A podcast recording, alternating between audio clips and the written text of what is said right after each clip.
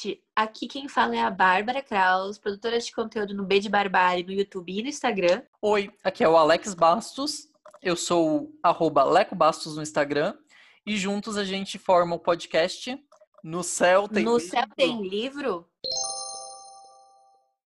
Olá, ouvintes! Como você já viu na, no nosso destaque, na nossa imagem, a gente está aqui nesse episódio especial de literatura latino-americano com a Jéssica Matos, eu e Bárbara, como sempre. É, e a gente quer saber da Jéssica. Jéssica, quem é você na livraria e como que a gente chegou até aqui nessa, nesse podcast sobre literatura latino-americano? É... Latino-americana. Latino-americana. É, primeiro eu quero agradecer o convite de vocês, né? Estou muito feliz de estar aqui também, de participar desse podcast que eu vi nascer, lembro quando a Bárbara começou a falar sobre ele, acho muito legal. E, bom, eu sou uma pessoa que tem um canal no YouTube, né? Que eu falo sobre livros lá e eu tenho uma ligação com a literatura latino-americana que, que é muito, que me é muito cara, né? E faz muito tempo que eu leio latinos e sou formada em letras espanhol, isso também me ajudou bastante a chegar nesse nicho. E hoje em dia eu tenho um clube de leitura sobre isso, né, o Clube Lê Latinos. Então, basicamente, a minha vida tem se tornado ler latino-americanos e divulgar esses autores e autoras. E claro que eu li outras coisas, mas eu acho que o meu coração tá nesse nicho mesmo. Daí por isso que eu falo tanto e na verdade, eu nem sabia, assim, a Bárbara me convidou e eu não me liguei que o episódio era sobre isso. Demorei até me dar conta, mas que bom, que bom que é mais um espaço para a gente poder falar sobre essa literatura que eu tanto gosto. E você recentemente criou o Clube de Leia Latinos, né, que faz parte do seu financiamento coletivo do canal. Você quer falar um pouquinho para a gente sobre como você faz a curadoria desses livros? O que te é importante nessa escolha? Sim. Então, é, eu sempre pensei muito nessa coisa de equiparar as leituras, né? Porque a gente lia muito mais homens, a gente lê mais homens do que mulheres, então o Ler Mulheres começou a funcionar no meu modus operandi. E quando eu passei para a curadoria do clube, eu pensei, vou selecionar seis livros para o primeiro semestre e já vou separar três mulheres e três homens, no mínimo.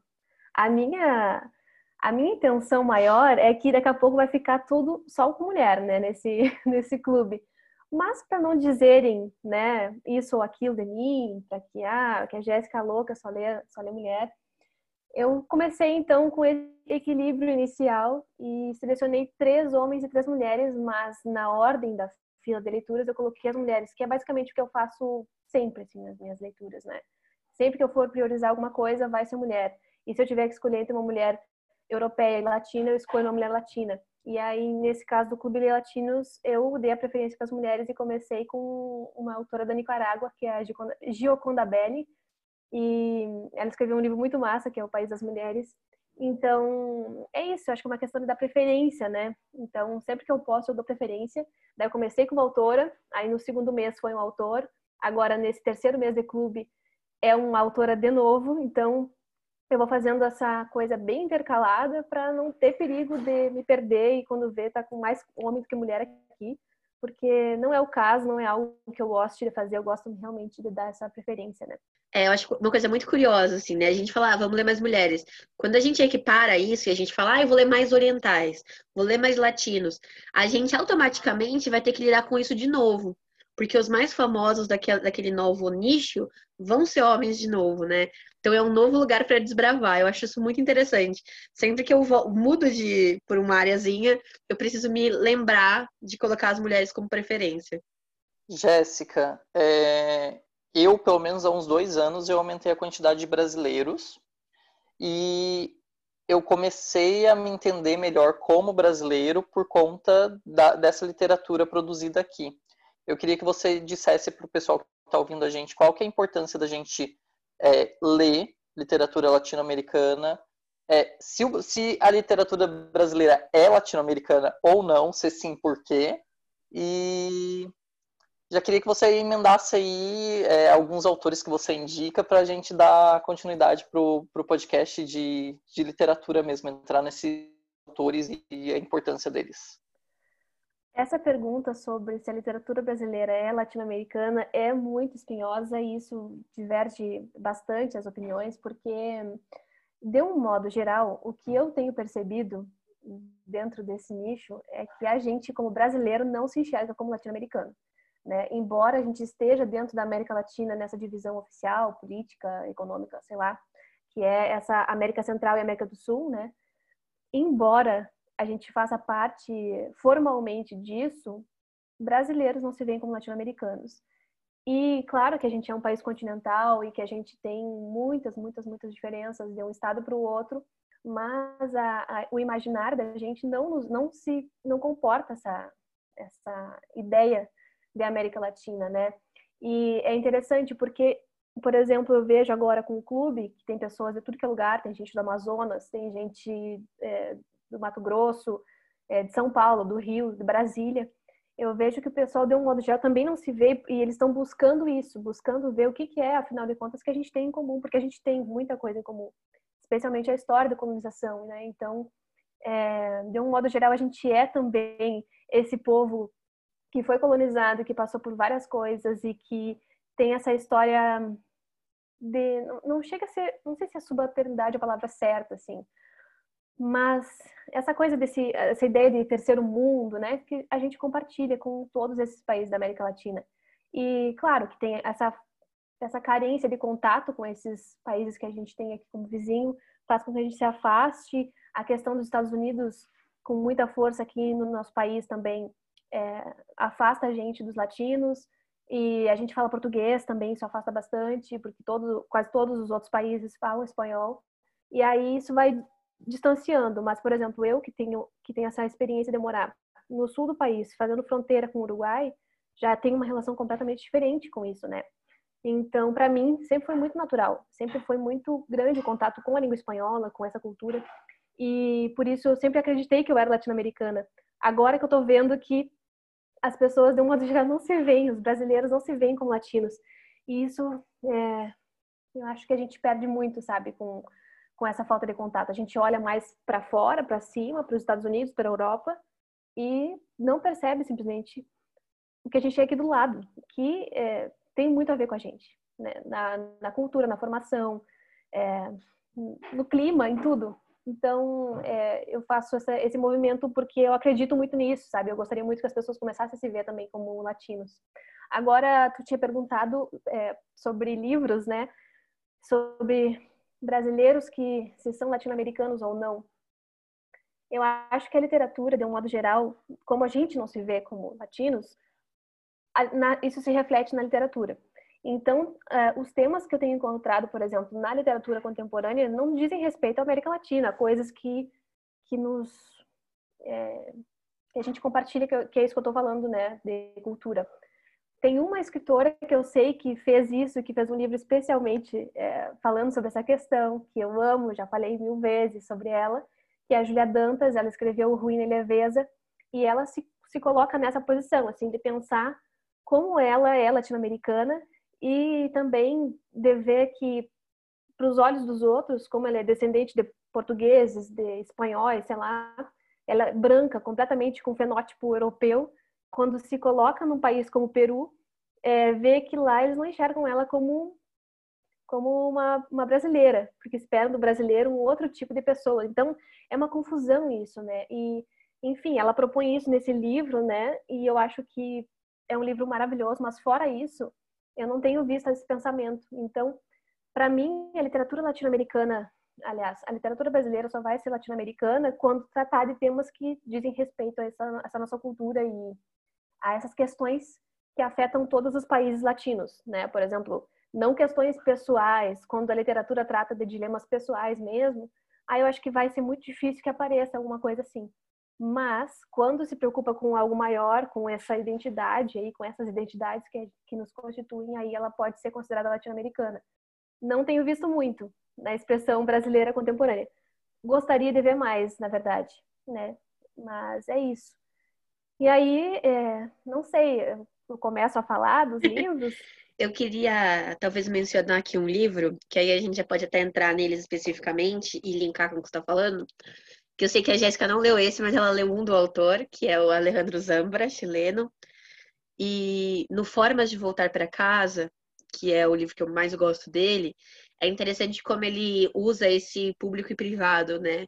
Então, apesar dele estar tá falando de uma questão pessoal, ele está falando de uma herança de ditaduras dentro da América Latina.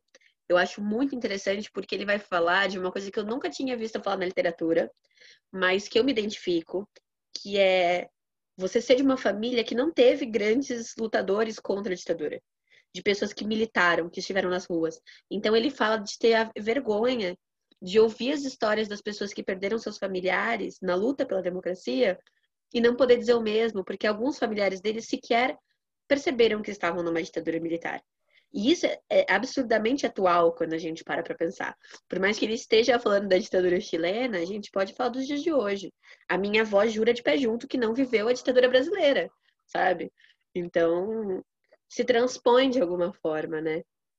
Uhum, totalmente. É, e aí, acho que isso que tu, tu puxa aí, Bárbara, é muito bom, porque, por exemplo, quando os escritores brasileiros é, falam sobre ditadura, eu acho que esse é um traço que demonstra a latino-americanidade, digamos, porque todos os países praticamente passaram por ditadura e o mais assustador na mesma época, né? É muito é muito bizarro isso, Uruguai, Argentina, Chile, Brasil, basicamente no mesmo tempo, assim, é, sofrendo desse mesmo mal, né? E, e, claro que no Brasil essa coisa se estendeu, é, mas quando autores como Kuczynski fala sobre ditadura, eu, eu considero então latino-americano, sabe? Mas quando quando tem algum tema que seja desse tipo, né? Compartilhado por pela história de todos esses países que estão na nossa volta. Enfim. É, Jéssica, queria que você falasse assim dos clássicos é, que são mais comuns a gente ouvir falar, né? É, Gabo, Juan Rufo, que está em alta aí no Brasil. Agora fizeram uma edição nova com a capa que eu acho que parece meio desenho animado, mas tudo bem queria, é, eu acho que é mais comum a gente ouvir falar desses autores e lê-los para depois cair para os mais recentes, para os atuais, né?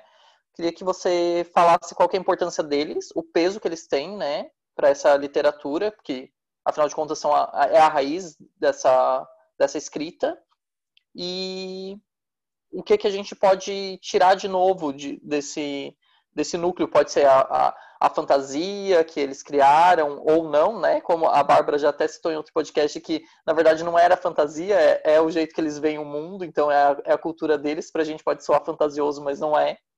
Queria que você mostrasse o que, que tu acha desses pontos de vista. Eu acho que é, clássicos, de um modo geral, servem para introduzir a gente, né? Em alguns, alguns nichos. Então, eu sou super fã de clássicos. E quando a gente pensa em clássicos latino-americanos, é óbvio que vem na cabeça o Gabo, né, que inclusive eu amo, adoro, idolatro. É, o Vargas Llosa, que é super conhecido. É, o Rulfo, que, assim, ele tá conhecido agora, porque dez anos atrás, quando eu cheguei no Rulfo, fui fazer um trabalho, um projeto de pesquisa na faculdade, ninguém conhecia o Rulfo, né? fora da, do eixo do eixo acadêmico no caso que ele é super estudado né no, nos cursos de espanhol. Mas é, então o Rufo está na moda beleza. Agora a Isabel Allende está tendo um pouquinho mais assim de notoriedade entre os leitores porque de novo assim ela é super conhecida né? Ela ela circula bastante mas eu não tinha visto até uns três quatro anos atrás as pessoas falando sobre ela e hoje em dia a Casa dos Espíritos é bem comentada, né, por exemplo. Então, eu acho que é super importante começar pelos clássicos, ou pelo menos passar por algum clássico, mesmo que não seja aquele livro mais famoso do autor, tipo, não começar o Gabo por 100 anos de solidão. Eu acho que é bem é bem perigoso assim, porque a pessoa pode achar aquilo tudo fora da casinha, né? Não, não é muita coisa acontecendo e foi um livro super experimental do Gabo que ele escreveu já depois de vários outros livros. Então, é, claro que ele se destaca por ele, mas talvez não seja uma boa ideia já chegar com uma dose tão cavalar, né, de, de realismo mágico é, na veia, assim. Então, é, procurar outros livros, né, desses autores famosos, porque eles têm alguma coisa a dizer, assim. Especialmente o Gabo, não tanto o Vargas Llosa, mas é, tem muita coisa boa, assim, nesses clássicos. E a partir daí, entrar nesses, nos contemporâneos que também estão fazendo quase como uma repaginação dessa literatura, né? Porque se a gente pega a Mariana Henriques, por exemplo, eu, tô, eu já tô até dando spoiler, porque eu separei uma pilha aqui, mas se a gente pega a Mariana Henriques no As Coisas que Perdemos no Fogo, a gente vê ela revisitando né, essas coisas que o Gabo já fazia. Só que, além do Gabo, tem o Carlos Fuentes, por exemplo, que ninguém fala muito. E eu acho que o Fuentes é um pouquinho mais antigo nessa publicação. É, o Fuentes tem um, por exemplo, um livro muito bom, uma novelinha chamada Aura, que é completamente fantástica, fantasmagórica, muito interessante e que não vê as pessoas falando por aí, assim, tanto, né? Então, começar pelos clássicos é sempre um bom caminho. Mas sem deixar de olhar para esses contemporâneos que estão fazendo muita coisa boa, né? Muita gente boa hoje em dia e algumas editoras independentes fazendo esse trabalho, né? Publicando é, nomes que ainda não tinham sido traduzidos. Isso é ótimo. O Rufo, com a nova edição, também já é ótimo, porque eu mesma não quis ler na edição que tinha antes no mercado, que era horrível, né? Uma edição assim, pocket, uma folha branca, quase transparente, e as letrinhas pequenas. Agora ele ganha uma edição. Eu, tu não gostou muito da capa? Eu achei muito bonita, assim, mas é, o que mais importa, eu acho, é ele tá tendo essa notoriedade que ele realmente merece, né? Infelizmente, ele só escreveu esses dois livros mas ele foi um autor que realmente fez escola, assim, então vale, vale ter essa notoriedade que ele está tendo, né? E é, eu acho interessante a gente fazer essas ligações, né? Porque eu comecei pelo Oceano de Solidão, foi meu primeiro livro latino-americano, não só o primeiro do Gabo. E para piorar, eu li em espanhol. Ou seja, completamente maluca. Porém, eu fiz isso na escola. Eu tive um mínimo de acompanhamento que ajuda um pouco, né? Você vai tendo a contextualização que facilita essa leitura. Só que aí a gente vê, aí eu queria fazer dois comentários em separado, né, com relação a essa parte das relações que a gente faz. O primeiro, que é a gente tem essa mania, né, de usar as referências masculinas, então o Gabo, por exemplo. E aí depois todo mundo que leu Casa dos Espíritos sempre fala, ai, parece com uh, Senhor de Solidão. Gente, é um romance geracional que tem a ver com política. Tem milhares desses na história da literatura, sabe? Não é porque os dois são latinos que ela copiou ele necessariamente. Apesar de ela ter, é claro, o Gabo como referência. Aí, ó, depois a gente vai descobrindo, por exemplo, a Helena Garro com Lembranças do Porvir, se não me engano, que também é anterior ao Senhor da Solidão, que já é realismo fantástico, mas que não se torna uma referência por ser mulher, né? Eu não li ainda, preciso muito ler, ele é publicado no Brasil pela Arte Letra, tem uma edição belíssima, mas é, a gente sempre tem que ficar buscando essas mulheres. E um esforço atual que eu vi, assim, na, no mercado editorial foi o de trazer a Silvina Campo, né? Que aí é até interessante, porque eu gosto de ver a América Latina do tipo aqueles bares do Rio de Janeiro, quando você lê na década de 30, que esse autor era vizinho de não sei quem, que era padrinho do filho de não sei quem. É a mesma coisa a literatura latino-americana da época. Porque Helena Garro era amante do Bioy Casares quando ele era casado com a Silvina Campo. Adoro as fofocas. pois é. é tem... Isso está escrito Nossa, no... não sabia também. Tá no pós-fácil da edição da Companhia de A Fúria da Silvino Campo, porque um dos contos que a Silvina escreve sobre traição especula-se que seja sobre Helena Garro, entendeu? Então, assim, é, é essa efervescência aí, esse, é esse misturado todo, né? Mas a Silvina é uma grande referência. A gente tinha um monte de livros do Borges e do Bioy Casares que com ela formam esse trio.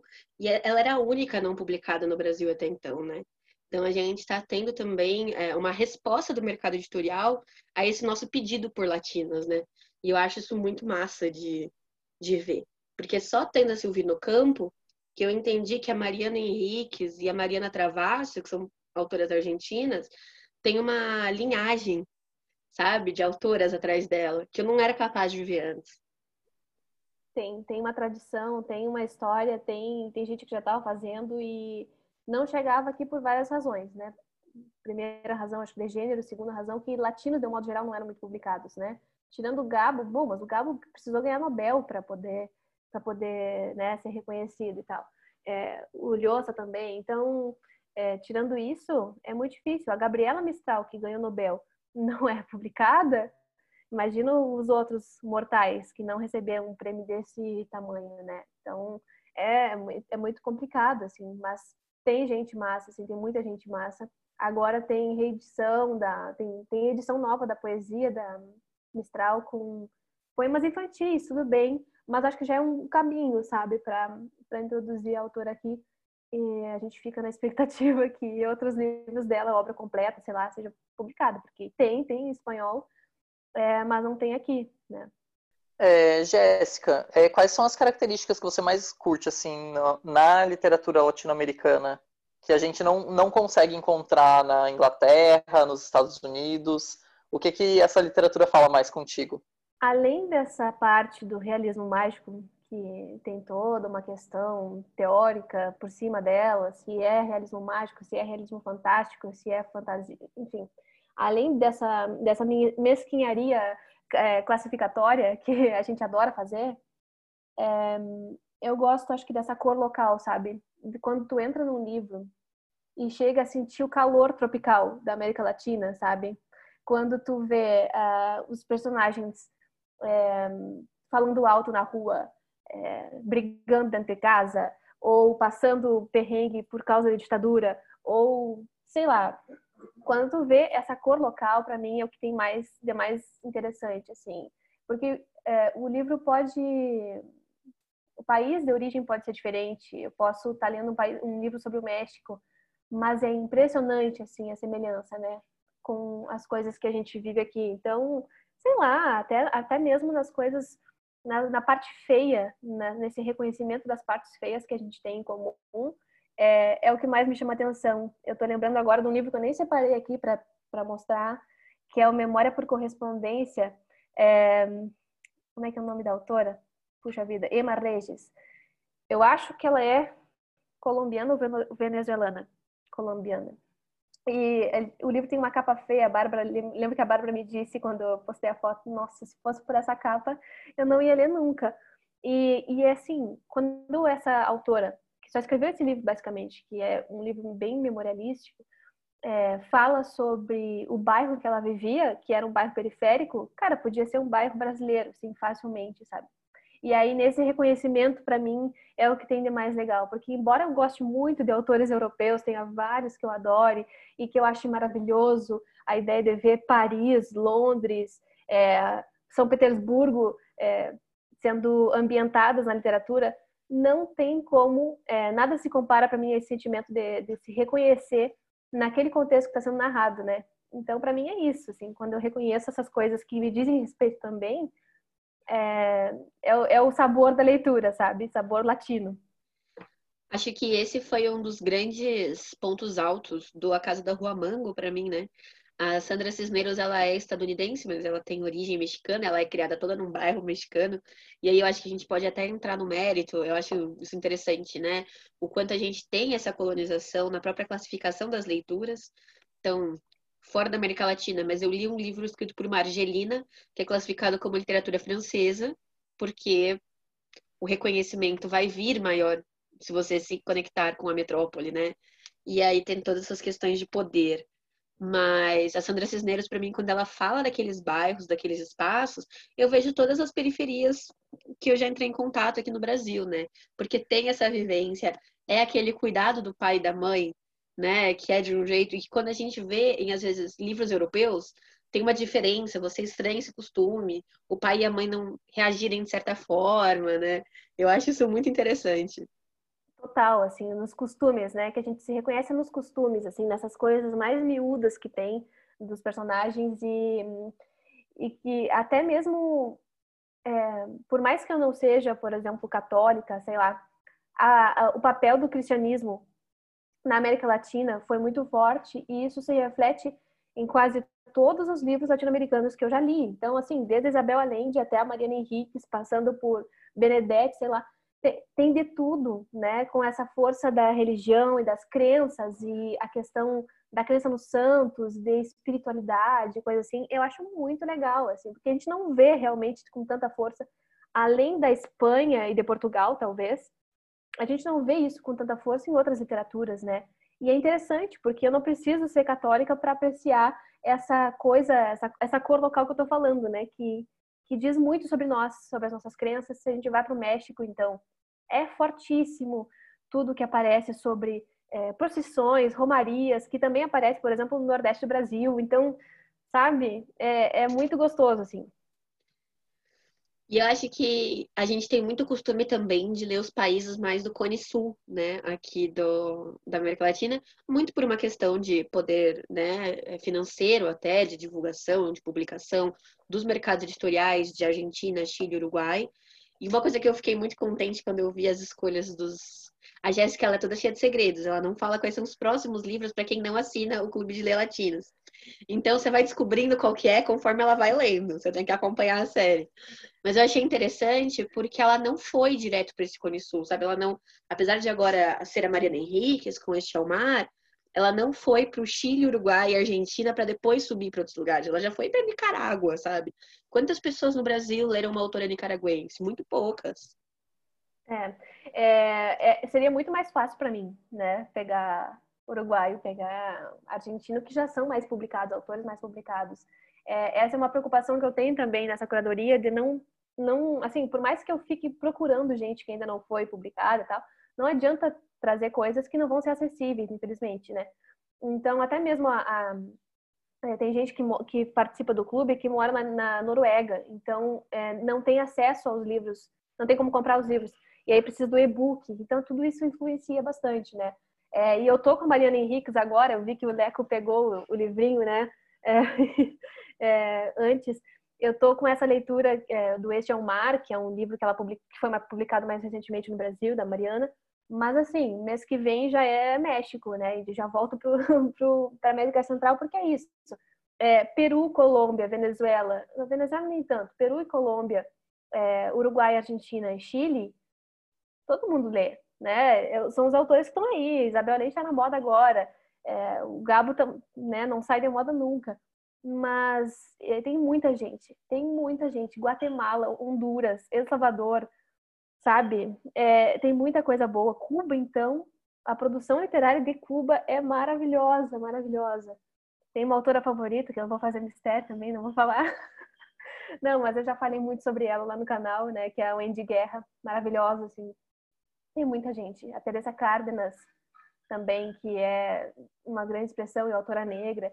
Tem, então tem tudo isso. Assim, eu acabei de ler um livro sobre El Salvador que tem absolutamente tudo a ver com o Brasil. Assim, parece que tu tá vendo o Brasil ali naquele livro, uma ilhazinha, numa ilha não, num, num paísinho da América Central, sabe? Com tudo a ver com a gente. É, é, é bonito e é assustador ao mesmo tempo. Asco, né? Asco, do Horácio Castellanos Moja. Tem a coleção Outra Língua, da, da editora Rocco, que é muito boa. Tem alguns autores, mas o defeito que, para mim, é muito notório é que tem poucas mulheres nessa coleção. Tem bastante homem, mas, né, mulher nem tanto. É, e eu acho que até falando um pouco do mercado editorial brasileiro agora, a gente tem essa coleção da Rocco. A gente tinha originalmente no projeto da Alfaguara a ideia de trazer latinos, então alguns latinos você encontra em edições da Alfaguara, o Benedetti, a Restrepo, mas isso foi se perdendo muito quando foi comprado pelo grupo Companhia das Letras, né? Hoje eu acho que a gente encontra mais os daquela época, né, do que novas publicações, infelizmente. E eu, assim, o que eu vejo de editoras independentes é a Mundarel, né, que está publicando uhum. agora vários autores, e a Moinhos, que está também partindo para essa parte dos latino-americanos. Mas de resto não me parece estar tá muito com um projeto central de alguém, né? Tem que ir catando milho por aí. Tem, tem a Arte e Letra, né, que está publicando algumas, tu falou, de um livro...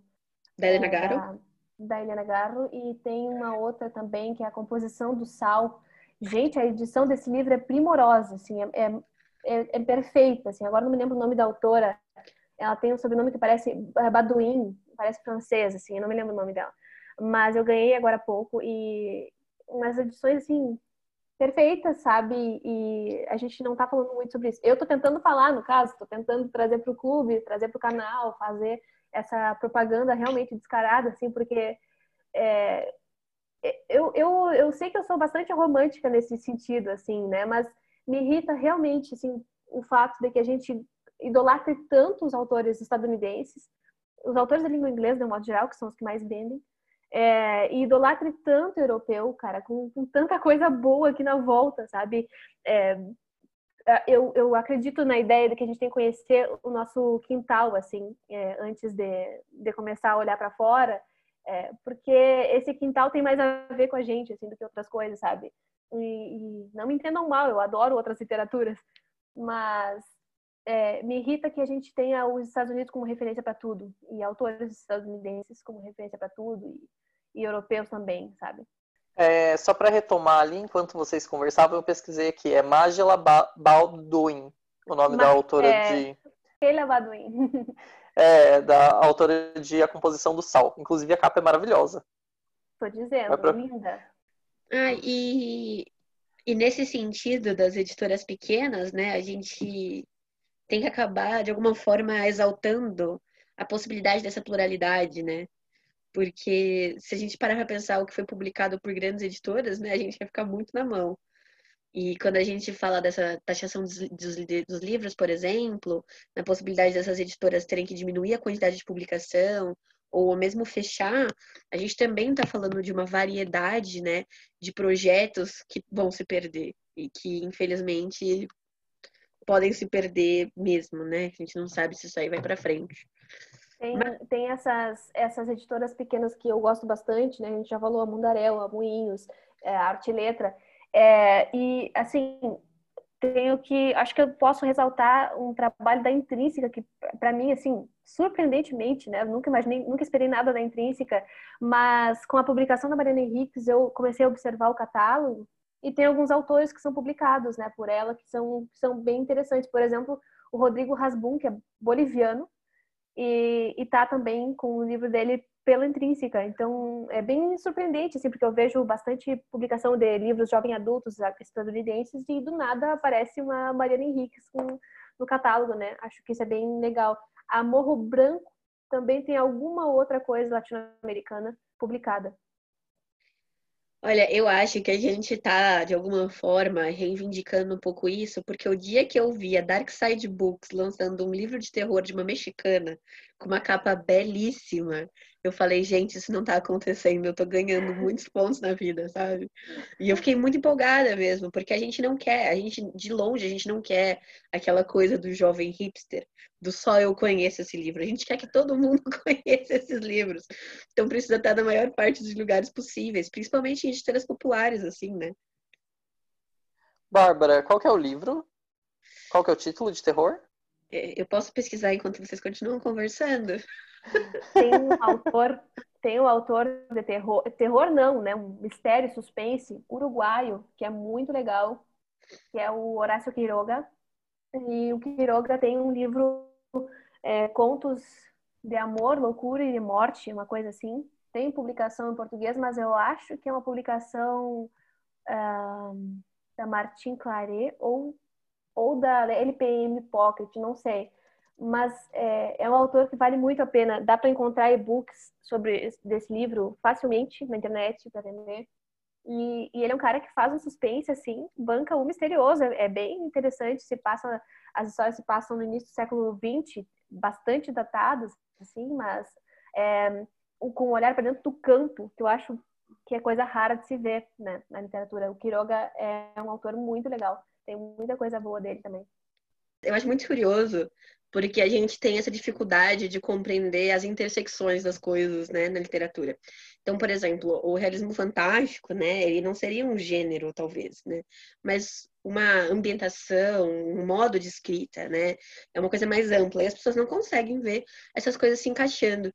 Eu acho muito curioso quando as pessoas se surpreendem da literatura latina e mesmo a brasileira com o terror, né?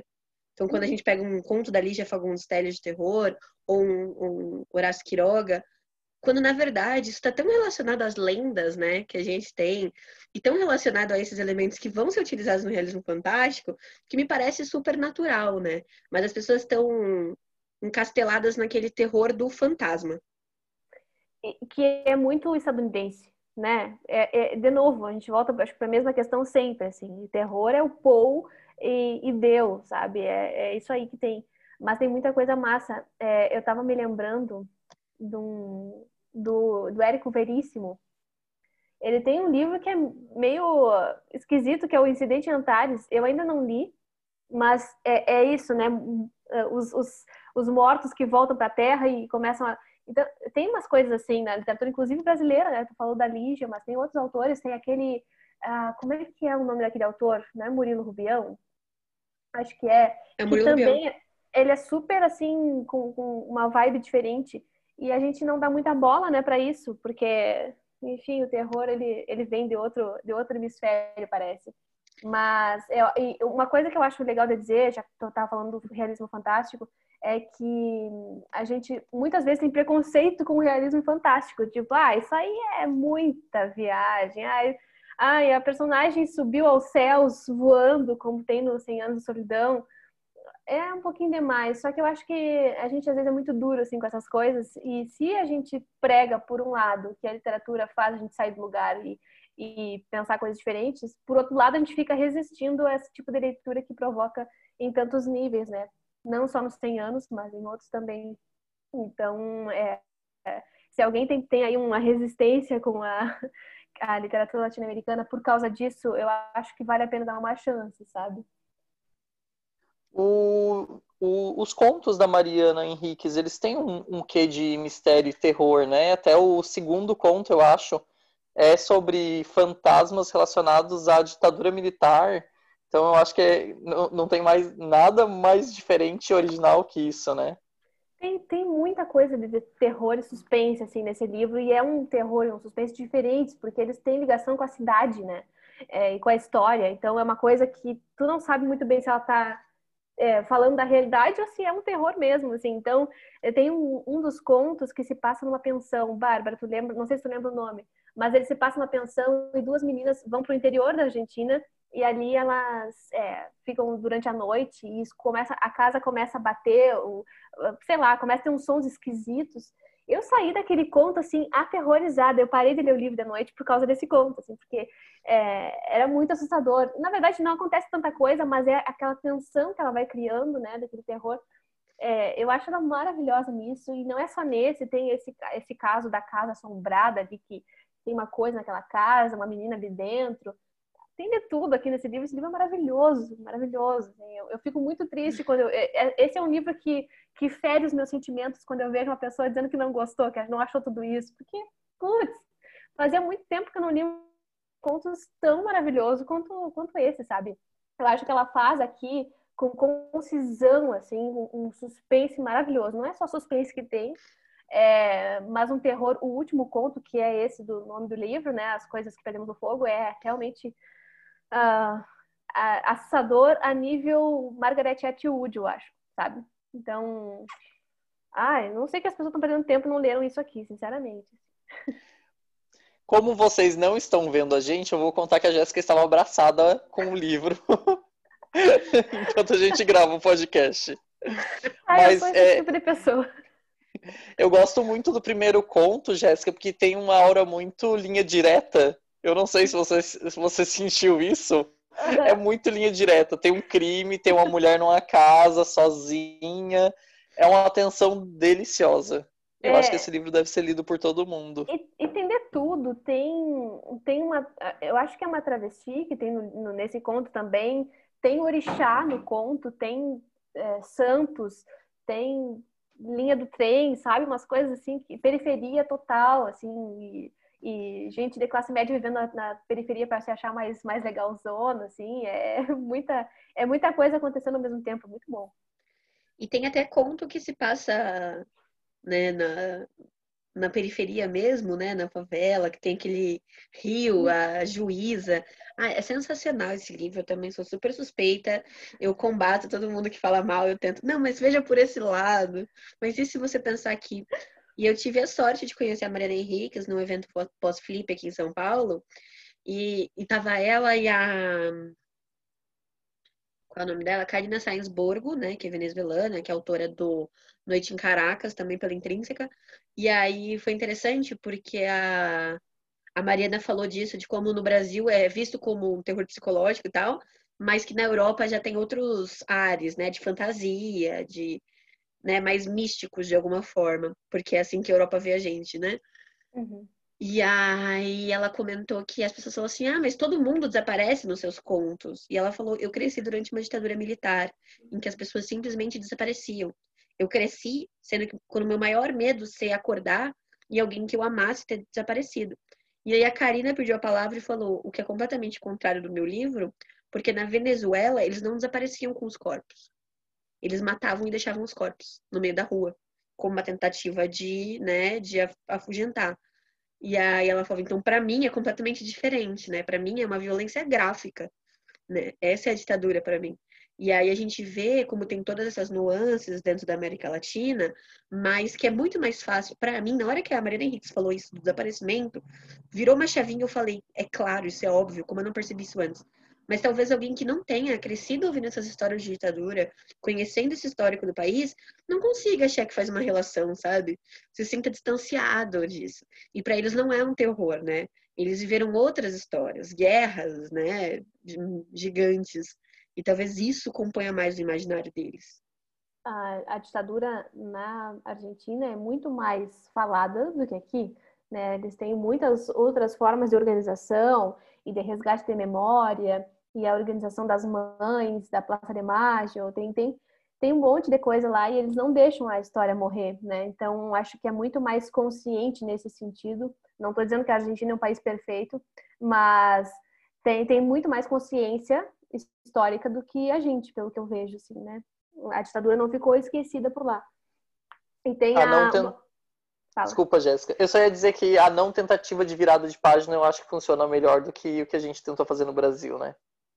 Exato, né? Exato. Porque tem essa coisa na história, né? De lembrar para não repetir e tal. Aqui parece, parece que a gente quer, não, não, não, deixa quieto, vamos para frente, bola para frente, vida que segue. Só que não, não, não, não, não segue, não segue tão bem assim, né? Eu queria comentar uma coisa puxando da personagem travesti que você comentou, que é tentando puxar a sardinha para as coisas que são originalmente latino-americanas, né? A questão mesmo da travesti é uma identidade, né, latina e que não não estaria presente em outro lugar, a menos que se falasse de uma imigrante, de alguém que veio de fora, mas se mesmo aqui na América Latina a gente não sabe bem o que são travestis, né, a gente não conhece direito, fora então muito menos. E a gente também vê essa representação da sexualidade com uma ambiguidade muito doida, porque aqui na América Latina a gente tem essa figura do machão. E aí eu amo de paixão Pedro Juan Gutierrez, que coloca o personagem machão, sabe? Aquele cara que bate na mesa e arrota, e o cara é bissexual, e o cara se relaciona com uma travesti. E nessa lógica funciona, né? né? Não é um estereótipo, é uma coisa que é comum e que acontece com frequência. Eu acho belíssimo. Ah, é muito legal. Eu tô, eu tô em débito com o Pedro Juan Gutierrez. Tem que ler, tem que. É tanta gente para ler, né? Mas eu sei que eu tô em débito com ele, porque depois que tu falou sobre, sobre essa leitura, eu fiquei bem empolgada. E, mas é, é muito legal quando eles brincam com esse tipo de, de estereótipo que a gente tem, que a gente conhece, que a gente sabe bem.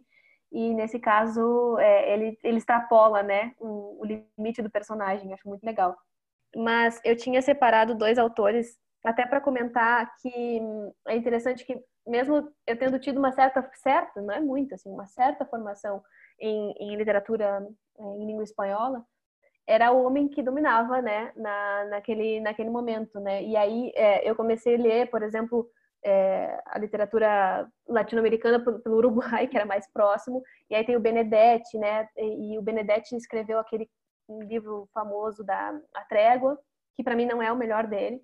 É, mas eu comecei a ler pela poesia e eu fiquei encantada. E o Benedetti é um cara interessante porque ele, ele militava, né? Então também passou por exílio, teve muita coisa na vida dele. É um cara que acho que, é, apesar de ter sido, né? Ah, comecei a ler por um homem, valeu a pena. Esse homem é bem interessante, sabe? E o outro uruguaio que é muito legal, que eu não vejo as pessoas falando tanto, é o Galeano. E o Galeano tem era jornalista e ele escreveu muita coisa, umas crônicas, e escreveu As Vias Abertas da América Latina, que é uma coisa à parte, e é um cara também que bah, é, era muito massa e, e, deixou muita coisa boa escrita que vale a pena conhecer também. E aí, depois que eu vi que eu estava lendo muito homem nesse, nesse, nesse sentido, o Borges, nem vou falar, né? Porque ah, o Borges é, é, é Deus no céu, Borges na terra, e todo mundo estuda Borges, porque é muito interessante. Eu, particularmente, ainda não, não tive muita vontade de, de desbravar a obra dele. E aí, depois que eu percebi que tinha mais autores, eu fui começando a mudar o rumo da, dessa, dessa trajetória. Eu fui atrás da Isabel Allende, por exemplo, que era um livro que eu tinha há muito tempo em casa e não lia nunca. E eu lembro que um colega da faculdade me disse: se tu quer um livro perfeito, maravilhoso, que tem de tudo um pouco sobre a América Latina, que tem espiritualidade, que tem ditadura, não sei o quê. Lê esse livro em 2011. Eu levei é, oito, é, nove anos para ler esse livro. E quando eu li foi um arrebatamento, né? Que é A Casa dos Espíritos. E aí, aí comecei a dar uma diversificada nessa, nessa lista e começou a aparecer mais mulher do que, do que homem nela. E tem a Samantha Schweblin também, né? Que eu nem tinha falado ainda muito sobre ela aqui.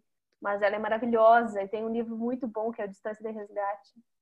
Que é um livro curto, que se passa de um fôlego só e que diz muito sobre é, América Latina também, porque fala da, do interior da Argentina. E, enfim, é, é uma autora que também merece muita atenção. É, um pouco falando dessa, dessas nossas rejeições, né? Eu também tenho um pouco dessa falta de vontade de ler Borges. Para não falar que eu total, assim, teve um livro que eu achei muito interessante, que não vejo ninguém falar que é o Atlas, porque o Borges ele fica cego, né?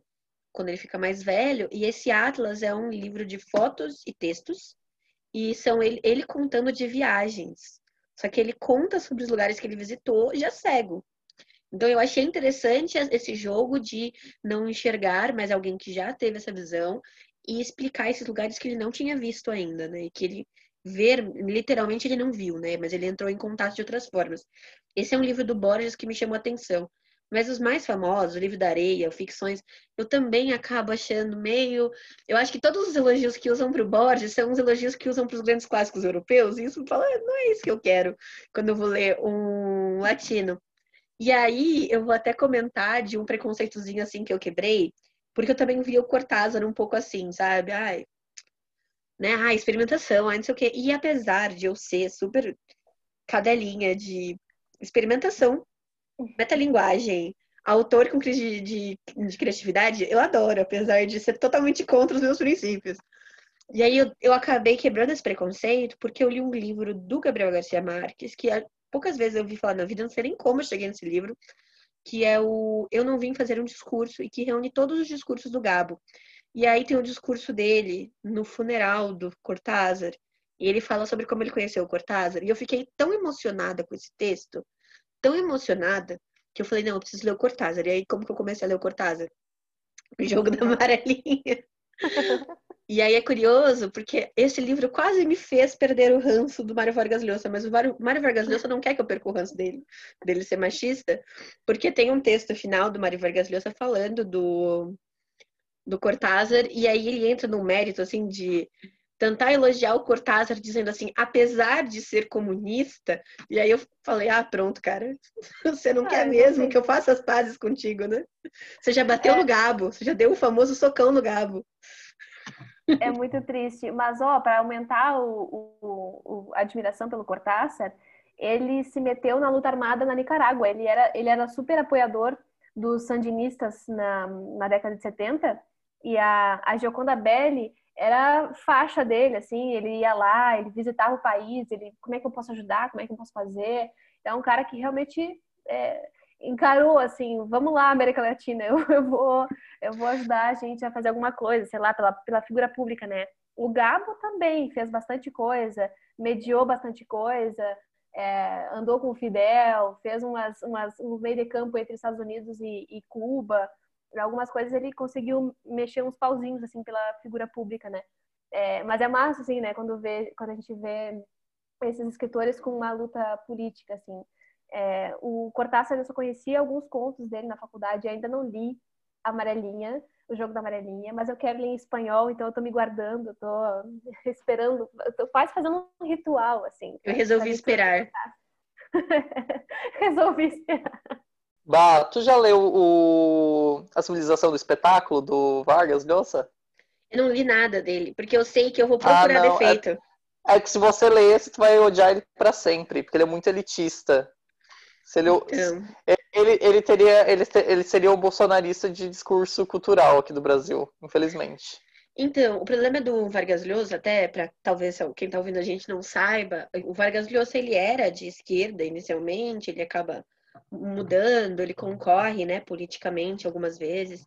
Não me recordo se ele chega a ganhar, mas aí depois ele briga feio com o Gabriel Garcia Marques, eles eram próximos. Tem a grande história de Socão, que Gabriel Garcia Marques leva um socão. Não se sabe se é por tretas políticas, tretas literárias, ou se porque boatos Gabriel Garcia Marques pegou a mulher do Mário Vargas Llosa, que tem essa possibilidade aí na prova, assinale. Ninguém nunca soube. É e, se a gente souber pelo Vargas Llosa, metade do mundo não vai acreditar, então não adianta de nada. É, e aí, mais recentemente, teve, por exemplo, alguns textos dele no É o País, falando sobre como as feministas queriam colocar a literatura na fogueira. Então, ele se apropria de um elemento de é, praticamente tortura né, e mortes da história feminina para dizer que nós estamos fazendo isso com a literatura, né? Quando a gente pontua um autor que está sendo escroto como ele. E assim, é aquela coisa, tem sempre a pessoa que vai querer cancelar a obra e tudo mais, isso vai ter em todos os nichos. E o Mário Vargas Llosa, eu duvido que ele não tenha inteligência suficiente para perceber isso. E é por isso que eu tenho ranço dele. Porque eu sei que ele tem capacidade de entender que ele está se valendo da, da exceção, que está presente em diversos grupos, né? E aí eu sei que se eu ler o livro dele, talvez, mesmo que eu leia um livro que me, me digam assim, ó, não tem nenhum problema esse livro, eu vou ler, e se tiver, tipo, um erro de tradução, eu vou falar, olha aí, o Vargas Llosa não sabe escrever entendeu? Porque eu vou querer culpar ele, eu não consigo. Eu li um livro dele que eu achei muito bom, que é A Cidade dos Cachorros. Mas eu li tem cinco anos. Eu não sei se, se, eu, se ele sobrevive a uma releitura, mas eu achei muito, assim, literariamente falando, é bem o estilo de livro que eu e tu gostamos de ler, sabe? A, a construção, a ambientação, os personagens, tudo maravilhoso, assim, achei o livro. É, e tem outros dois dele aqui, mas diante desse impasse, eu fico é, postergando a leitura. Tem o Tia Júlia e o Escrevinhador, é, tem um outro que eu não me lembro o nome, e eu deixo ele assim para depois, depois, porque eu tenho muito, muito medo de pegar ranço. A gente não tem problema nenhum de trazer a Jéssica eu num clube de leitura ou num assunto mais específico de novo. Sempre boa essas companhias. Então vamos para o inferno, as coisas que a gente não gostou essa semana. Tem uma série que eu tava pensando, mas eu não lembro o nome, eu sou péssima, gente, vocês me desculpem. Mas sabe aquele ator que faz o, o Dexter, do, daquele seriado? Do, enfim. É, ele fez uma nova série que se passa na Inglaterra e eu não consigo lembrar o nome dessa série. Ela é, ela é bem recente. E eu achei tão ruim, tão ruim o, o jeito como é narrado a série, assim, a, a filmagem e é, é de um estilo muito britânico de narrar, mas eu não curti de jeito nenhum, assim, agora não me lembro o nome. E era uma das séries, eu, eu geralmente sou muito fácil pra série, eu vou gostando de tudo. Safe? É, exatamente. Safe. É, gente, eu achei, assim, ele, ela vai tentando criar um suspense, um suspense, um suspense, mas o suspense não se, não se justifica e tem uma trilha sonora que fica tentando criar um, um climão e não, não, não gera nada. Aí acaba que eu não, não continuei vendo. E aí eu fico só nas minhas séries de comédia mesmo, para dar uma aliviada quando eu tô lendo muito, a gente assiste uma, uma comédiazinha. A minha indicação, a minha não indicação, na verdade, vai pro Guardiões do Crivella, do Rio de Janeiro, que eu achei uma história muito distópica, absurda, mas não impossível de acontecer no Brasil. É, para quem não sabe, para quem não, não viu essa notícia, é, a prefeitura do Rio de Janeiro criou um grupo, grupos no WhatsApp, e pegou funcionários da prefeitura ou do estado, não tenho certeza, para ficar na porta dos hospitais impedindo que a, a mídia fizesse reportagens que iriam contra, é, falando mal da, do sistema de saúde presente ou da má administração durante o período né, que a gente está passando de Covid. E eles, esses funcionários ficavam lá gritando é, Globo lixo, é, vocês estão mentindo, coisas do gênero, tudo para impedir que a reportagem fosse até o final. Eu achei isso ridículo, absurdo e triste, né? Como o Brasil, a gente perde muito quando isso acontece. Ai, eu achei. Eu nunca ia lembrar disso, mas achei é, é, é, ótimo que tu fale, porque que coisa bem ridícula. Fiquei passando vergonha à distância com isso. Não, você passou vergonha e eu passei raiva, porque eu inventei, né? Semana semana seguinte disso, eu inventei de assistir a sessão da Câmara dos Vereadores do Rio de Janeiro de pedido de impeachment do Crivella. Porque o pedido foi feito pela Renata Souza, né, que é candidata agora à prefeitura, e tiveram falas ótimas, né, como do Tarcísio, eu adoro, assim, eu acompanho de perto, ele é uma pessoa que eu imagino que seja uma pessoa incrível de conhecer. Quando eu for para o Rio de Janeiro, eu vou querer conhecer um vereador, olha só que louca. Mas o mais engraçado foi gente da oposição reclamando, tipo, não, porque o pedido de impeachment que eu fiz era muito mais bem fundamentado que o da Renata, mas vocês só escolheram o dela por ordem de entrega, sendo que a gente entregou no mesmo dia. E eu fiquei tipo, ai, cara, sério? Essa hora, né? Tipo, a gente já tá fazendo um pedido de impeachment, tipo, três meses antes do cara sair do negócio. Você vai discutir se é o seu se não é. E aí depois uma galera falando que o Crivella tinha sido o melhor prefeito, que o de Janeiro está com três vezes mais é, nível de mortes por coronavírus por causa da gestão do Crivella do que qualquer outra capital de estado, sabe? Então, assim, é uma alucinação coletiva, né? É impressionante. Eu passei raiva. E aí, um pouco nessa levada também, teve uma proibição de divulgação da investigação do Eduardo Bolsonaro né, não pode se divulgar os documentos obtidos na investigação, o que é mais uma forma de blindar a família presidencial. Então a gente vai terminar esse inferno mais uma vez com um monte de cara de político aqui nas nossas imagens do Instagram. Tem várias fotos do Bolsonaro já, agora a gente vai colocando o resto da família.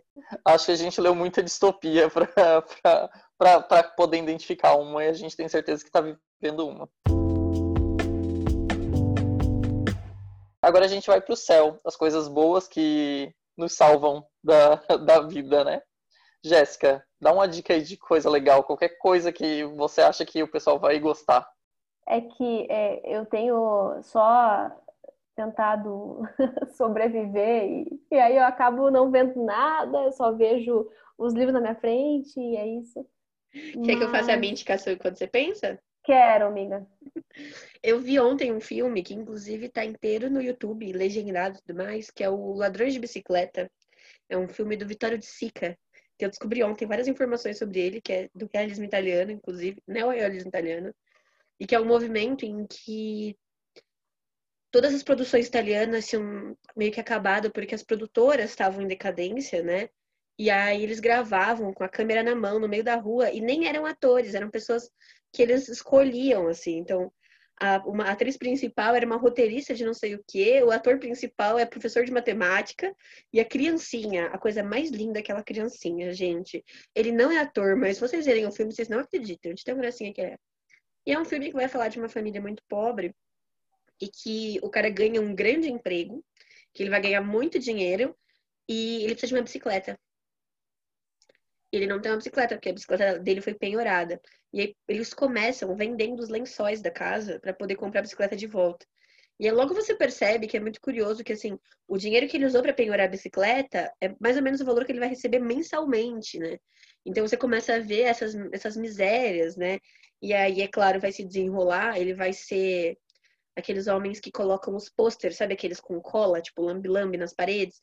Ele vai fazer esse tipo de serviço e a gente vai acompanhar ele pela cidade é muito massa. Eu acho que é aquele filme para você ver com uma pessoa que acredita em meritocracia, sabe? E se ela chorar, você explica para ela por que, que ela tá chorando. É um filme lindíssimo e tem no YouTube, uma horinha e meia só, mas vale a pena. A minha indicação é um filme que está há muito tempo na gaveta, fazem meses que eu assisti, mas eu gostei muito. É, ele é lento, e vai atingir provavelmente só as pessoas que amam literatura. Se chama A Esposa.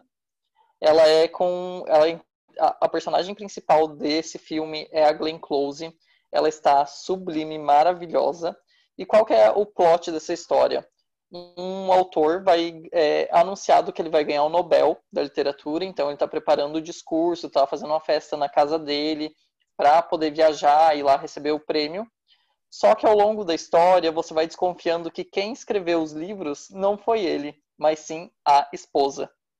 Então, são atuações incríveis que falam muito em poucos gestos. Eu quero deixar essa dica quem não, quem não conhece esse filme aí, é... eu não sei se ele está disponível na Netflix, eu acho que não, mas tem uma rede aí de uma tal de internet que eu acho que você consegue assistir ele de qualquer maneira.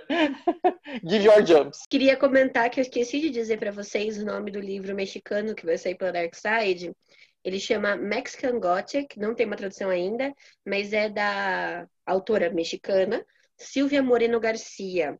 Tem uma capa linda, ela é verde atrás, assim, tem uma mulher com vestido vermelho, flores amarelas. Eu vou comprar, assim, faz anos que eu não compro nada da Darkside, mas me ganharam. Pronto, Jéssica, colamos aí para você agora. Ah, eu, eu acho que eu, o que eu vou indicar é uma coisa que é uma coisa que alegra minha semana, porque tenho trabalhado bastante, tenho feito muita coisa que me estressa às vezes, e, e aí também Brasil 2020 estressa bastante. E aí o meu momento de fuga e que, eu, e que acaba aquecendo meu coração é quando a gente consegue aqui em casa assistir uma série tranquilinha, né? E vocês indicaram filmes que para mim parecem maravilhosos, inclusive vou, vou tentar assistir, mas uma série que eu gosto bastante e até tenho medo de falar na frente da Bárbara, porque eu fico pensando se a Bárbara gostaria dessa série. Mas é, é uma série que se chama Modern Family e tem no, tem na Netflix. Eu acho que também tá na Amazon Prime, não tenho certeza.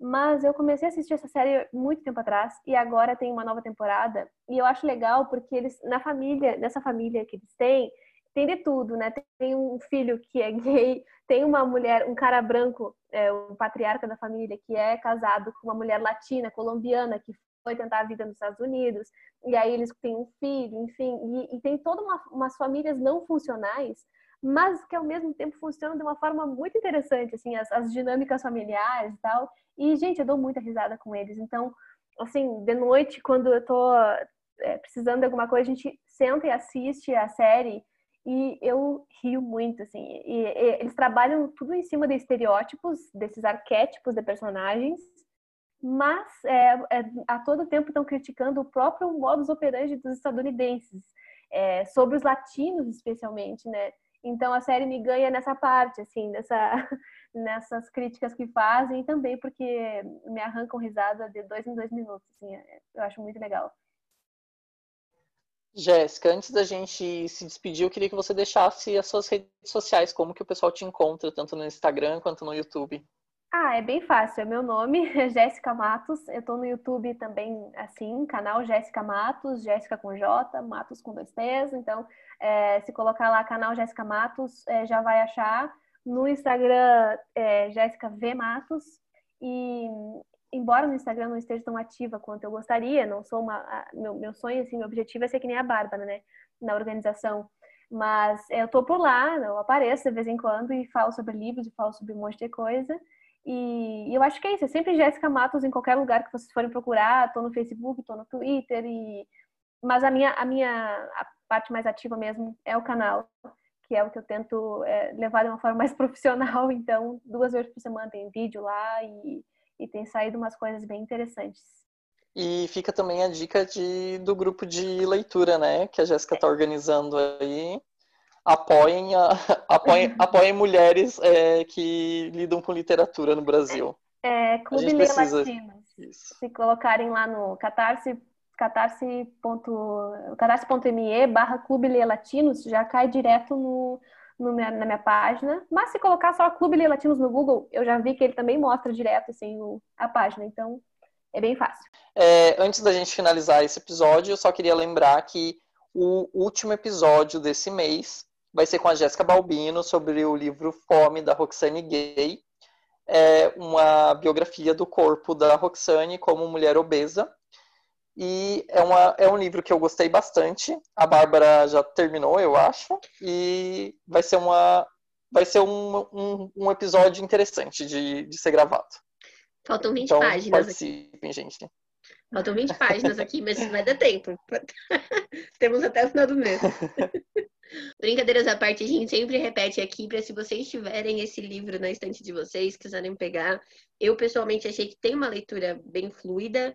Eu acho que é uma questão de você ver de acordo com o peso da história, o quanto tempo você vai ter para lidar com ele. Mas eu também não acho que é um livro que a gente possa considerar que tem grandes spoilers, né? É a vida da Roxane Gay. Eu acho que se você ver algumas entrevistas, você vai saber desses fatos.